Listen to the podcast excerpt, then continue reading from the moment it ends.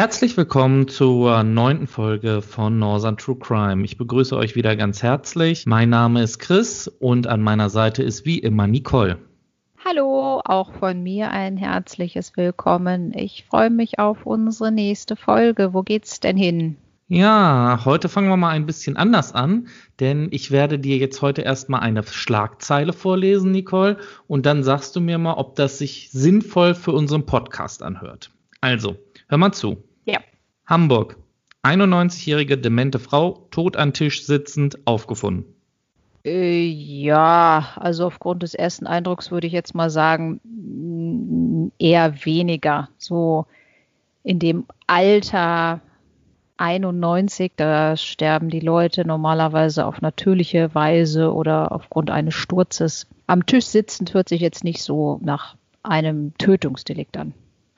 Ja, da hast du recht und genau das ist nämlich das Problem an unserer Geschichte. Aber du wirst gleich sehen, warum es trotzdem zu einem Fall für uns wurde und obwohl es fast nicht dazu gekommen wäre. Es war der Morgen des 7. September 2017. Carsten G. meldete sich aus der Wohnung von Ellen L. bei deren Hausarzt und teilte mit, dass er Ellen tot an ihrem Tisch sitzend auffand, als er sie besuchen wollte. Circa eine Stunde nach dem Anruf kam der Hausarzt, stellte den Totenschein aus und kreuzte natürlicher Tod an. Der Hausarzt selbst nahm keine weiteren Untersuchungen an der Frau vor. Damit könnte unser Fall hier eigentlich zu Ende sein. Aber. Dann wäre die Folge viel zu kurz. Nach dem Tod von Ellen meldete sich allerdings eine Pflegedienstmitarbeiterin, welche die 91-Jährige betreute, bei der Polizei und sagte, dass ihr die Sache ziemlich komisch vorkäme, unter anderem weil Carsten G. der für den Todesfall eingesetzte Erbe sei. Die Polizei begann mit ihren Ermittlungen und Carsten G., der selbst bereits 73 Jahre alt war, verstrickte sich immer mehr in Widersprüche, wie er die Tote aufgefunden haben will. Zum Hausarzt sagte er, er habe die 91-Jährige tot am Küchentisch vorgefunden. Vor der Polizei aber sagte er, dass er sie tot im Wohnzimmer gefunden habe. Sie sei aus dem Rollstuhl gefallen, der nach hinten umgestürzt sei. Daraufhin wurde die Obduktion der Leiche veranlasst.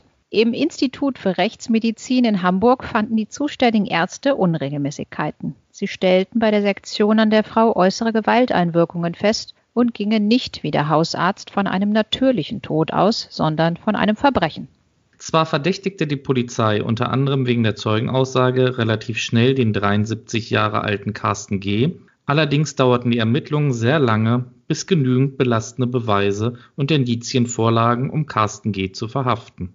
Erst 16 Monate nach dem Tod von LNL im Dezember 2018 klickten in einer Wohnung im Nobelviertel Blankenese die Handschellen um Carsten G.s Handgelenke. Häufig wurde in den Medien berichtet, dass Carsten G. der Betreuer von LNL war. Das war allerdings nicht richtig. Carsten G. war der Bevollmächtigte. Nicole, kannst du uns vielleicht ganz kurz den Unterschied zwischen Betreuer und Bevollmächtigten erklären?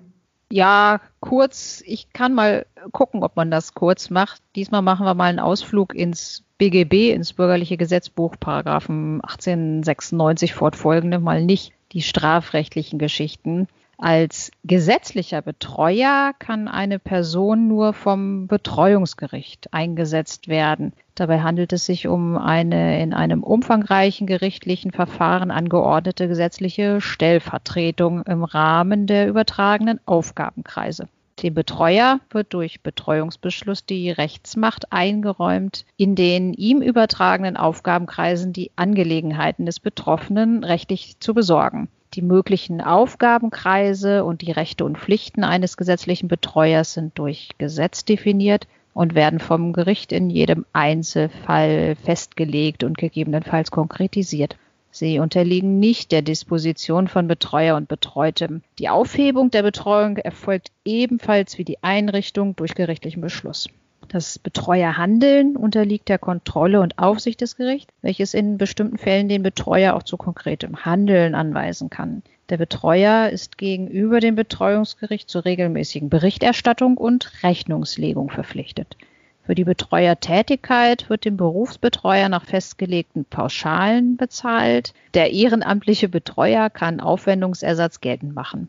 Die Kosten müssen gegenüber dem Gericht abgerechnet werden und werden entweder aus dem Vermögen des Betroffenen oder von der Staatskasse bezahlt. Mhm. Die Bevollmächtigung einer Person durch den Betroffenen dagegen unterliegt der Privatautonomie. Das bedeutet, dass der geschäftsfähige Vollmachtgeber dem Bevollmächtigten eine individuell gestaltete Vollmacht zur Vertretung in allen denkbaren Lebensbereichen übertragen kann. Das Betreuungsgericht ist dabei nicht involviert. Solange der Vollmachtgeber geschäftsfähig ist, kann er die Vollmacht jederzeit widerrufen oder abändern. Eine Kontrolle oder Aufsicht durch das Betreuungsgericht besteht nicht. Alle Handlungsanweisungen an den Bevollmächtigten können in der Vollmacht oder in einer gesonderten Vereinbarung frei festgelegt und formuliert werden. Auch eine gegebenenfalls gewünschte Vergütung des Bevollmächtigten kann frei vereinbart werden. Okay, das war jetzt mal sehr trockenes BGB, aber ich denke mal, das erklärt so ein bisschen, warum in unserem Fall jetzt zum Beispiel das Gericht nicht handeln konnte, da es eine private Bevollmächtigung gab. Ja, genau so was. Ellen L. stellte dem mittlerweile 74-Jährigen im Jahr 2011 eine Vollmacht aus, damit er sich um ihre gesundheitlichen Angelegenheiten kümmern konnte, da Ellen zunehmend dementer wurde.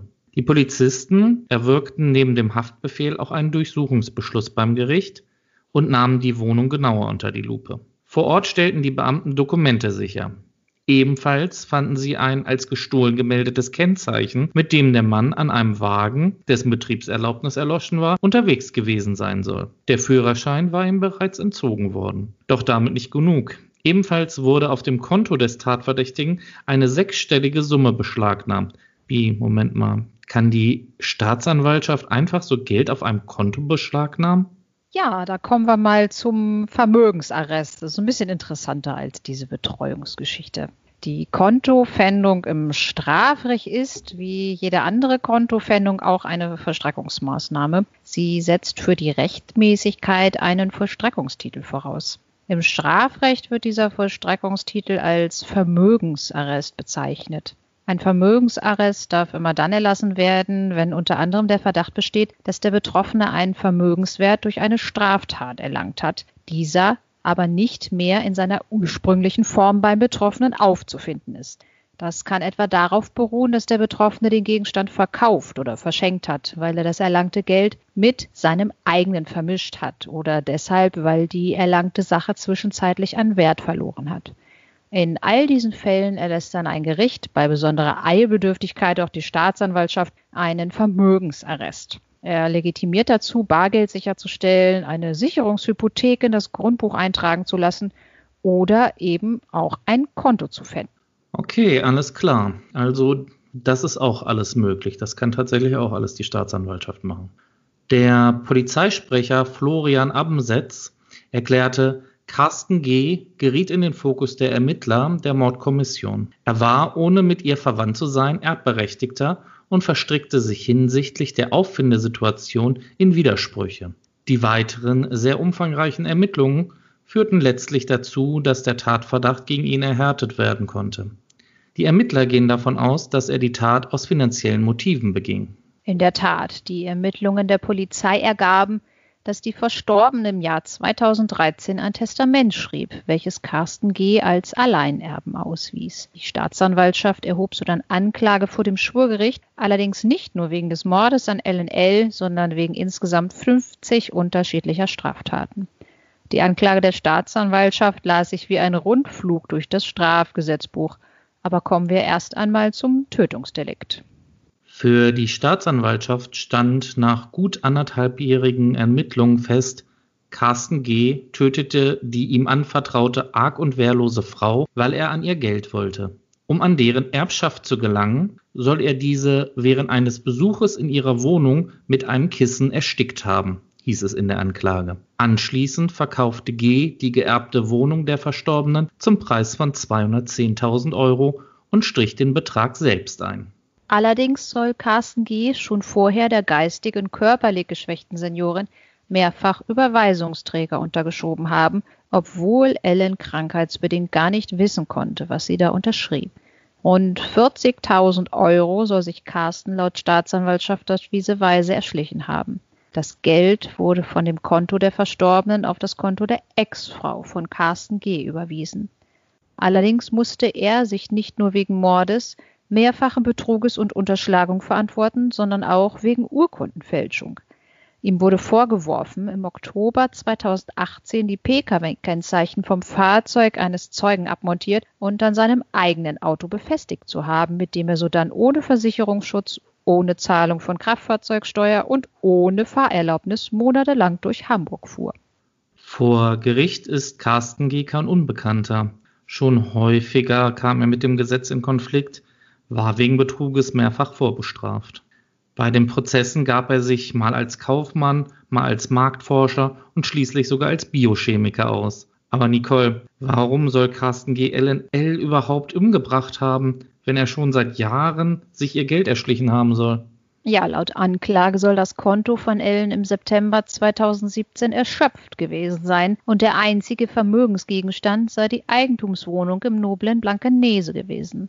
Am 31. Mai begann die Hauptverhandlung. Nachdem bisher nur einige Teile der Anklageschrift an die Öffentlichkeit drangen, machte die gesamte Anklage, die der Staatsanwalt verlas, die Zuhörer fassungslos.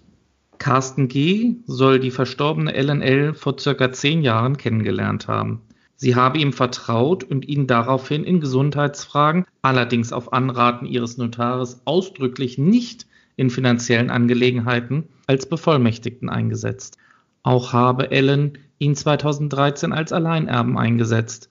Als misstrauische Nachbarn in diesem Jahr beim Familiengericht eine amtliche Betreuung für die zunehmend demente Frau anregten, gab sich Carsten G., ein vorbestrafter Betrüger, gegenüber dem Gericht als fürsorglicher, umfassend bevollmächtigter Bekannter aus und verhinderte so die möglicherweise lebensrettende Einsetzung eines amtlichen Betreuers.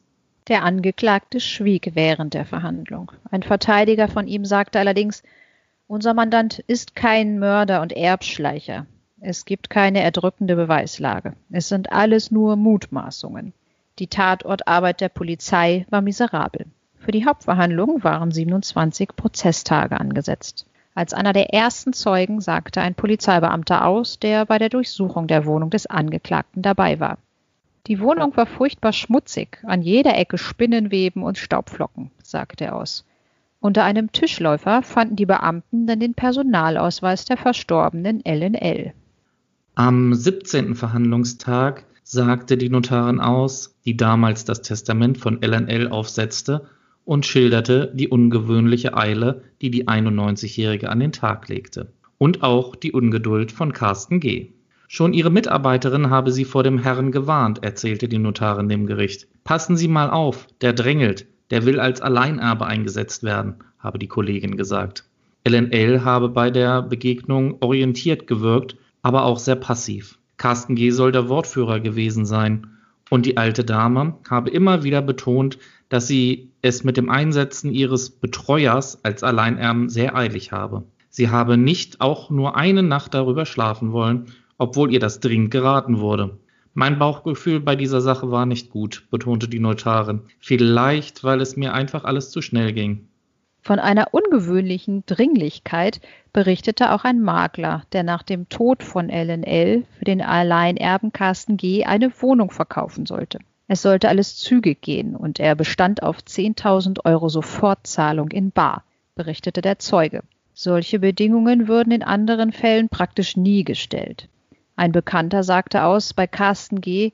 sei mehr Schein als Sein. Er verkehre in angesehenen Lokalen und Kneipen, sei aber praktisch immer blank. Ursprünglich war angedacht, dass der Prozess bis Oktober 2019 beendet sein sollte. Allerdings war die Beweisaufnahme aufwendiger und langwidriger als erwartet, sodass die Staatsanwaltschaft erst am 28. November 2019 ihr Plädoyer hielt. Der Vertreter der Staatsanwaltschaft führte dann aus, dass der mittlerweile 75-jährige Mann die damals 91-jährige Dame an dem Rollstuhl gefesselt und dann mit einem Kissen erstickte. Er ermordete LNL aus Habgier und Heimtücke. Carsten G. pflegte einen gehobenen Lebensstil, besaß Pferde, was er sich mit seiner Rente von rund 700 Euro niemals hätte leisten können. Selbst die Miete für seine Wohnung war höher als seine Einnahmen.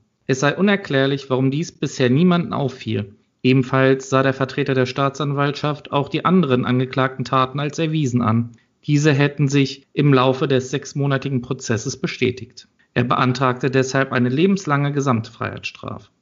Die Verteidigung des Angeklagten forderte einen Freispruch. Sie vertrat die Meinung, dass es keine hinreichenden Beweise und Indizien für den Mordvorwurf gebe. Am 2. Dezember 2019 verkündete das Landgericht Hamburg nach 31 Prozesstagen das Urteil und fügte eine lange und fast zweistündige detaillierte Urteilsbegründung bei. Carsten G. gerierte sich als aufopfernder Freund, der allein das Wohl seiner langjährigen Bekannten im Sinn hatte.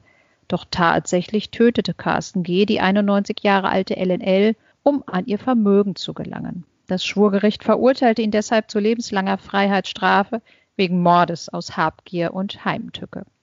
Der 75-Jährige habe die demente LNL umgebracht, als sie ihre Existenzberechtigung, nämlich die Geldquelle, verloren hatte. Ihr Weiterleben machte aus Sicht des Angeklagten keinen Sinn mehr, sagte der Vorsitzende Richter. Zusätzlich zu dem Mord sah die Kammer den Angeklagten wegen gewerbsmäßigen Betruges in 37 Fällen überführt. Immer wieder hob er für seine Zwecke Geld von den Konten der Verstorbenen ab, obwohl er dazu nicht berechtigt war. Mit dem Geld habe Carsten G., der selbst nur eine kleine Rente bekam, sein Leben finanziert. Auf Kosten der erblindeten und dementen Frau, so der Richter. Es war jahrelanger Lug und Trug. So verschwanden nach und nach nicht nur die von der Staatsanwaltschaft angenommenen 40.000 Euro, sondern rund 94.000 Euro von Giro- und Sparkonten der alten Dame, bis so gut wie nichts mehr da war. Das Mordmotiv sei schließlich Geldnot gewesen. Zuletzt stand ihm das Wasser bis zum Hals, sagte der Vorsitzende. Nun habe Carsten G. in das Erbe der Frau kommen wollen und sie deshalb getötet. Gegenüber seinem Umfeld stellte sich Carsten G. oft, obwohl er sein Biologiestudium nicht abschloss, unter anderem als Professor für Biologie dar. Dazu der Richter, sein Gutmenschentum war Fassade, sich aufzuspielen als Professor und Bildungsbürger nichts anderes als Hochstaplerei.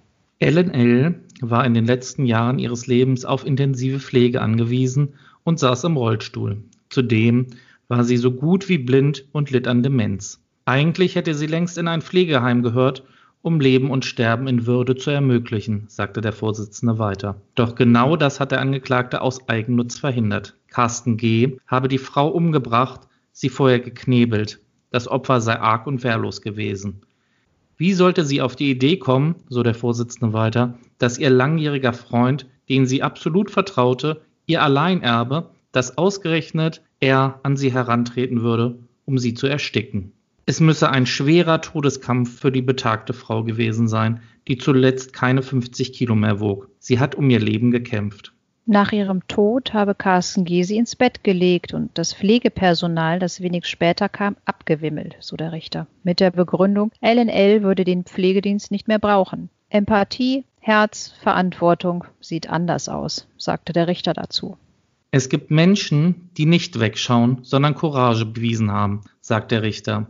Dies war zum Beispiel die Pflegedienstmitarbeiterin, die den Tod meldete, die Ermittler, die ein richtiges Gespür hatten. Auch ein Nachbar gab wertvolle Hinweise zur Ermittlung der Todesumstände der alten Dame. Ihr Schicksal hat ihn nicht kalt gelassen. So zeigten schließlich etliche Hinweise in Richtung von Carsten G. Unter anderem sein kriminelles Vorleben mit mehreren Vorverurteilungen wegen Betruges, seine Geldnot und die zahlreichen Abhebungen vom Konto der Rentnerin. Dabei setzte LNL ihn zwar als Verfügungsberechtigten in Gesundheitsfragen und schließlich auch als Alleinerben ein, aber hatte niemals im Sinn, ihn auch in finanziellen Fragen einzusetzen. Vor allem aber gab der Mann kurz nach dem Tod unterschiedliche Darstellungen dazu, wie er die Blankeneserin angeblich tot auffand. Zunächst schilderte er, dass sie am Esstisch und zusammengesunken in ihrem Rollstuhl gesessen habe.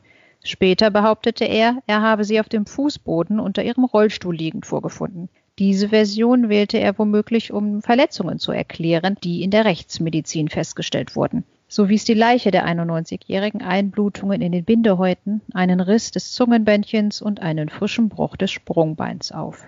Carsten G., so stellte das Gericht fest, und so formulierte es der Vorsitzende Richter, verfügt über die notwendige kriminelle Energie und Kaltblütigkeit, um die Tat zu begehen, und er hatte ein Motiv, weil die 91-Jährige als Geldquelle aufgebraucht gewesen sei. Zudem sei es für den mehrfach wegen Betruges vorbestraften Angeklagten nicht persönlichkeitsfremd, auf Kosten anderer zu leben. Deutliche Kritik übte der Vorsitzende bei der Urteilsbegründung an dem Hausarzt des Opfers. Dieser habe seine Patientin jahrelang nicht gesehen und auch den Totenschein einfach schlampig ausgefüllt. So hatte der Mediziner den Herzschrittmacher der Toten nicht erwähnt und fälschlicherweise behauptet, er habe den Leichnam unbekleidet gesehen. Auch die Todesursache Hirntod könne man ohne Geräte in einer Wohnung nicht feststellen. Der Angeklagte selbst folgte der fast zweistündigen Urteilsbegründung äußerlich unbewegt. Gegen dieses Urteil legte die Verteidigung für den Angeklagten Revision ein. Über die Revision wird nun der Bundesgerichtshof in Karlsruhe entscheiden. Wir halten euch natürlich weiterhin auf den Laufenden, wie es in diesem Verfahren weitergeht. Nicole, jetzt habe ich dir am Anfang erzählt, dass das vielleicht gar kein Fall für Northern True Crime ist. Bist du immer noch der Meinung? Nein, natürlich nicht. Das ist äh, ein sehr interessanter Fall, wie ich finde, weil da ja anfangs auch einiges schiefgelaufen ist, sage ich jetzt mal so. Ich finde es zum Beispiel auch sehr merkwürdig, dass der Carsten G. einfach nur als Bevollmächtigter aufgetreten ist und dann diese ganzen Konten da alle leer geräumt hat, obwohl er ja extra, so wie ich das jetzt verstanden hatte, nicht als Bevollmächtigter in Finanzfragen auftreten durfte. Und ja, wie das beim, beim Betreuungsgericht dann einfach so zustande kam, dass man dann da auch einfach sagen kann, wenn jemand eine Betreuung anregt und sich denn da der Bevollmächtigte meldet und sagt, nö, nö, hab schon, passt alles, lass mal. Ja, das ist, das hätte, hätte vielleicht irgendwie auch mal ein bisschen anders laufen können. Da gebe ich dir absolut recht. Also ich finde, in der Form hat da das Gericht total geschlafen. Sie hätten sich die Bevollmächtigung wirklich nachweisen lassen müssen. Es ist richtig, das Gericht kann nichts machen, also es kann keinen gerichtlichen Betreuer bestellen, wenn es eine Bevollmächtigung gibt. Allerdings hätten sie diese Bevollmächtigung wirklich überprüfen müssen und ihr dann einen Betreuer in Vermögensangelegenheiten bestellen müssen. Ja, weil das, das war ja normalerweise außen vor, sage ich jetzt mal so. Ne? Und sie war ja dann, auch nicht mehr in der Lage, ihre Vermögenssorge selbst zu regeln. Also das ist nämlich auch so eine Sache, die mir dann zwischendurch mal in den Sinn kam. Warum hat denn das Betreuungsrecht nicht wenigstens für diesen Aufgabenkreis einen Betreuer benannt. Und normalerweise werden die Betreuer ja auch so ein bisschen überprüft, ob die geeignet sind. Das wäre damals dann, hoffe ich zumindest mal, auch aufgefallen, dass der Vorbestrafte nicht unbedingt geeignet ist, sie da in Finanzfragen zu vertreten. Richtig. Und Betreuer müssen dem Gericht über Rechnung legen. Also die müssen jeden einzelnen Cent, die sie vom Vermögen des Betreuten ausgeben, nachweisen, wofür sie es verwendet haben. Und vor ja, allem. Da, jemand, hätte er, da hätte er schlechte Karten gehabt, glaube ich. Da hat er aber richtig schlechte Karten. Und vor allem, da Carsten G. ja auch noch ein Familienfremder, sondern nur ein Bekannter war, wäre er auch nicht befreit gewesen von dieser Rechnungslegung, ja, ja. was zum Beispiel Kinder sind. Ja, das ist, das ist eine Sache, die mir da aufgefallen ist und das, was der Vorsitzende Richter zum Schluss ja auch noch gesagt hat, der, der Hausarzt, der denn dann einfach so Totenschein ankreu ankreuzt, ja, natürlicher Tod, weil er sich wahrscheinlich auch denkt, ach naja, die Frau war jetzt 91 Jahre alt, was soll da schon groß passiert sein? Und das ohne große weitere Untersuchungen einfach so anzukreuzen, ist, äh, ja, finde ich auch sehr fahrlässig. Ja, was ich ja auch ziemlich äh, krass finde, ist, dass er die Patientin irgendwie schon jahrelang nicht mehr gesehen hat. Wahrscheinlich hätte Ellen wirklich längst in ein Pflegeheim gehört. Wahrscheinlich hat sich auch Carsten da nicht so wirklich drum gekümmert. Wahrscheinlich so genug, ja, der hat gedacht, mit dem Pflegedienst, das reicht alles schon. Unglaublich, also diese, dieser Carsten G., also als ich diesen Fall ermittelt habe, ist es für mich fassungslos. Der gute Mann ist 75 Jahre jetzt und ja, wird, wenn das Urteil rechtskräftig wird, den Rest seines Lebens im Gefängnis verbringen. Ja, das denke ich mal auch. Da wird nicht mehr viel Luft nach oben sein. Der hat ja aber auch so das Talent gehabt auf allen Bereichen, ne? Also dann auch das mit diesem Kennzeichen und dem Auto, auch so ein Klassiker, irgendwie ohne, ohne Versicherung, ohne Steuer, ohne Fahrerlaubnis, dann so durch die Gegend fahren. Also das, äh, da kam ja auch, auch wenn das jetzt nicht so schwerwiegend ist, wäre der wieder Mord, aber da war der ja irgendwie echt schmerzlos. Ich glaube, das Strafgesetzbuch existierte für ihn nur irgendwie als nettes, gibt's vielleicht, aber halte ich mich nicht unbedingt dran. Nicole, ich weiß nicht, kannst du vielleicht unseren Hörern noch mal ganz kurz erklären, das wird häufiger ja mal falsch interpretiert, falsch erzählt, dass es einen Unterschied zwischen Führerschein und Fahrerlaubnis gibt? Ja, ganz kurz. Die Fahrerlaubnis muss durch eine Prüfung für die jeweilige Fahrzeugklasse erworben werden. Und der Führerschein hingegen ist dann das amtliche Dokument, dass man über die entsprechende Erlaubnis verfügt. Das Dokument muss man dann immer im Original dabei haben und auf Verlangen an eine zur Überwachung zuständige Person, wie zum Beispiel die Polizei, aushändigen. Okay, super. Also haben wir da einfach nochmal den Unterschied erklärt, dass Fahrerlaubnis und Führerschein nicht ein und dasselbe sind. Nee, nein, der Führerschein bestätigt im Grunde genommen, dass die Fahrerlaubnis erteilt wurde. Deswegen heißt es auch immer in verschiedenen Urteilen. Die Fahrerlaubnis wird entzogen und der Führerschein wird eingezogen.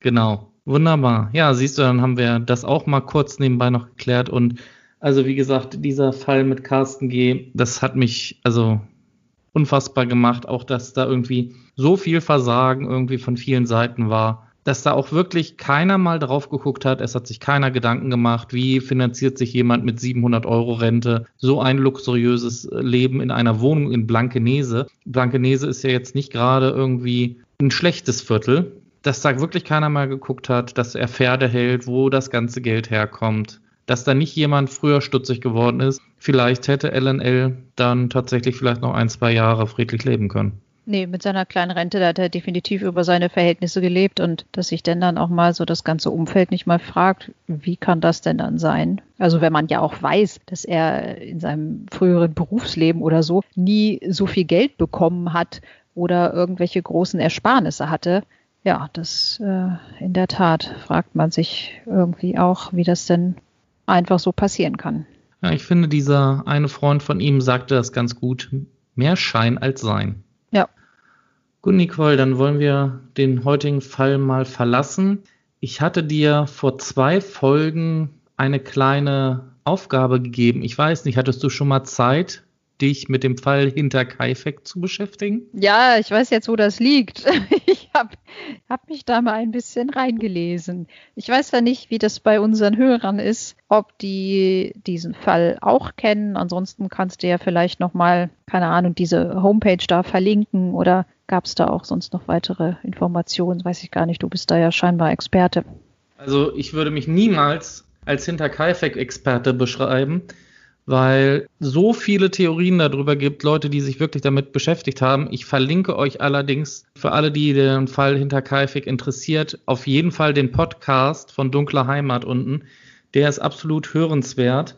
Ja, um euch mal ganz kurz zu erklären, für die, die den Fall hinter Kaifek tatsächlich nicht kennen, ich habe jetzt von der Seite hinterkaifek-mord.de mal eine kurze Zusammenfassung über den Fall für euch rausgesucht. Auf ihrem landwirtschaftlichen Anwesen in Hinterkaifeck, nahe dem Dorf Gröbern, das im Gemeindegebiet von Wangen lag und das zum Bezirk Schrobenhausen gehörte, wurde am Freitag, den 31.03.1922, nach Einbruch der Dunkelheit die fünfköpfige Familie Gruber ermordet. Mit der Bauernfamilie starb eine Magd, die erst wenige Stunden zuvor auf dem Hof angekommen war.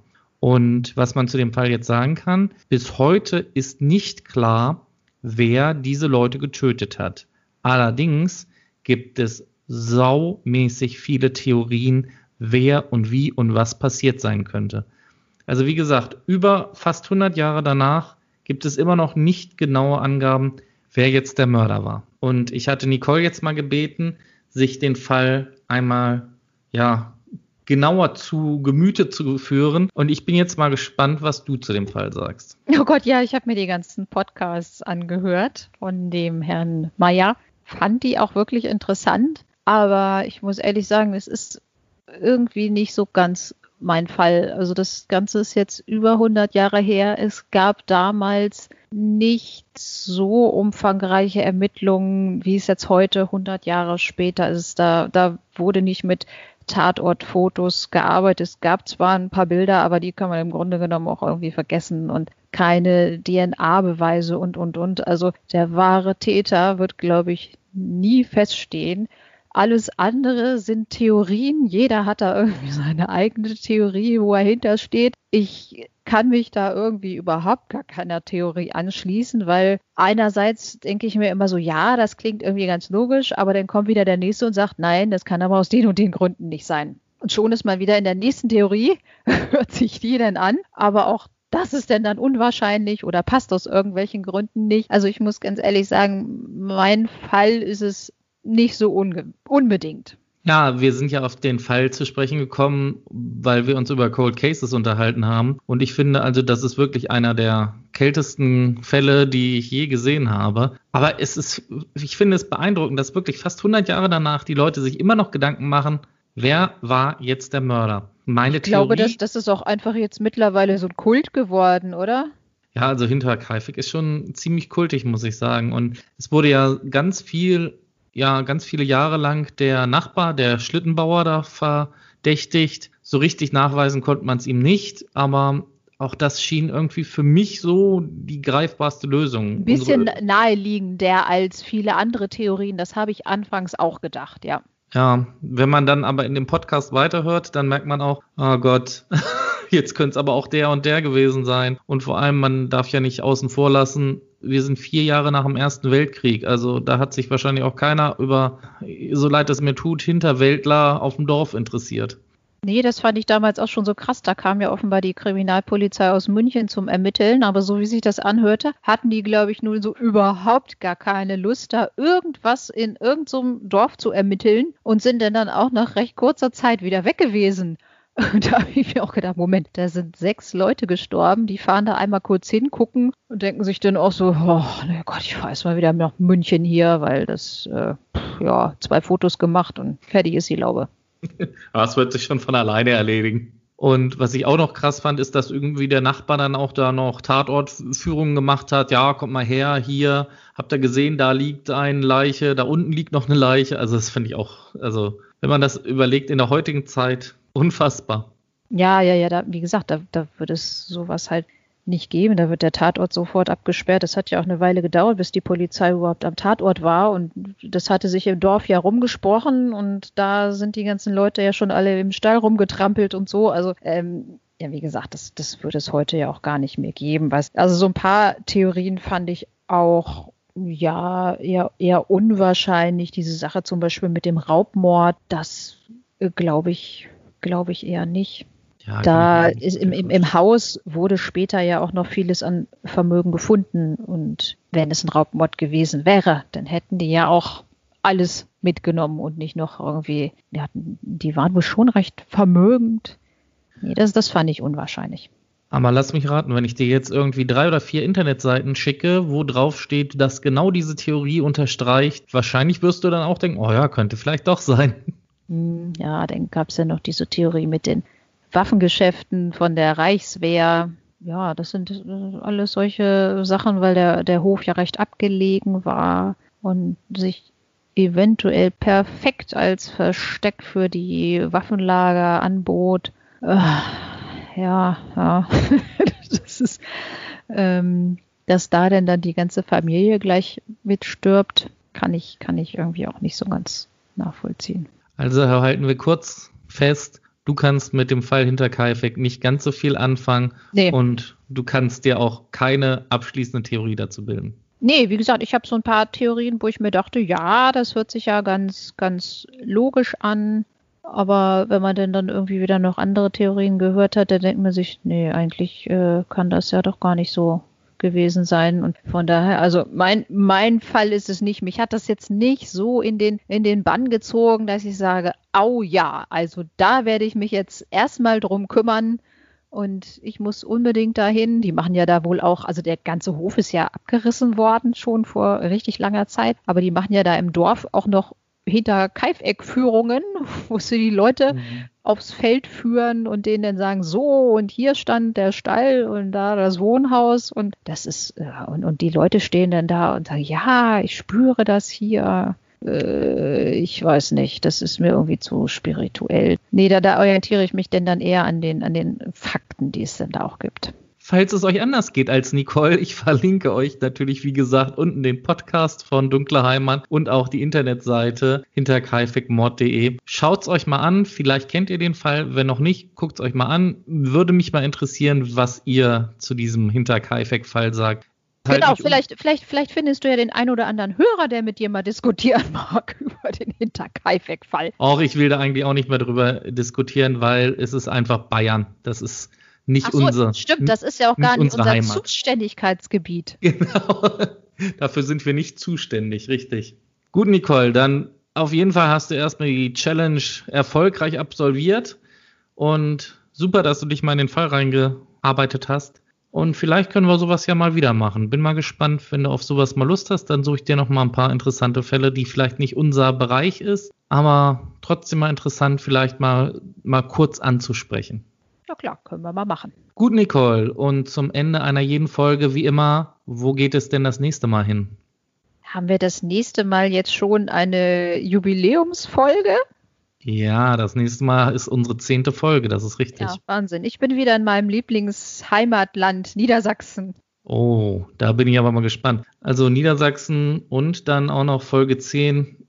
Da könnt ihr euch auch was gefasst machen. Das ja, wird wahrscheinlich da, wieder ein bisschen länger werden, ha? Ja, da können wir mal was raushauen da. Dann bleibt mir euch noch einen schönen guten Morgen, guten Mittag, guten Abend zu wünschen. Passt auf euch auf und vor allem bleibt gesund. Ja, von mir auch. Alles Gute. Tschüssi.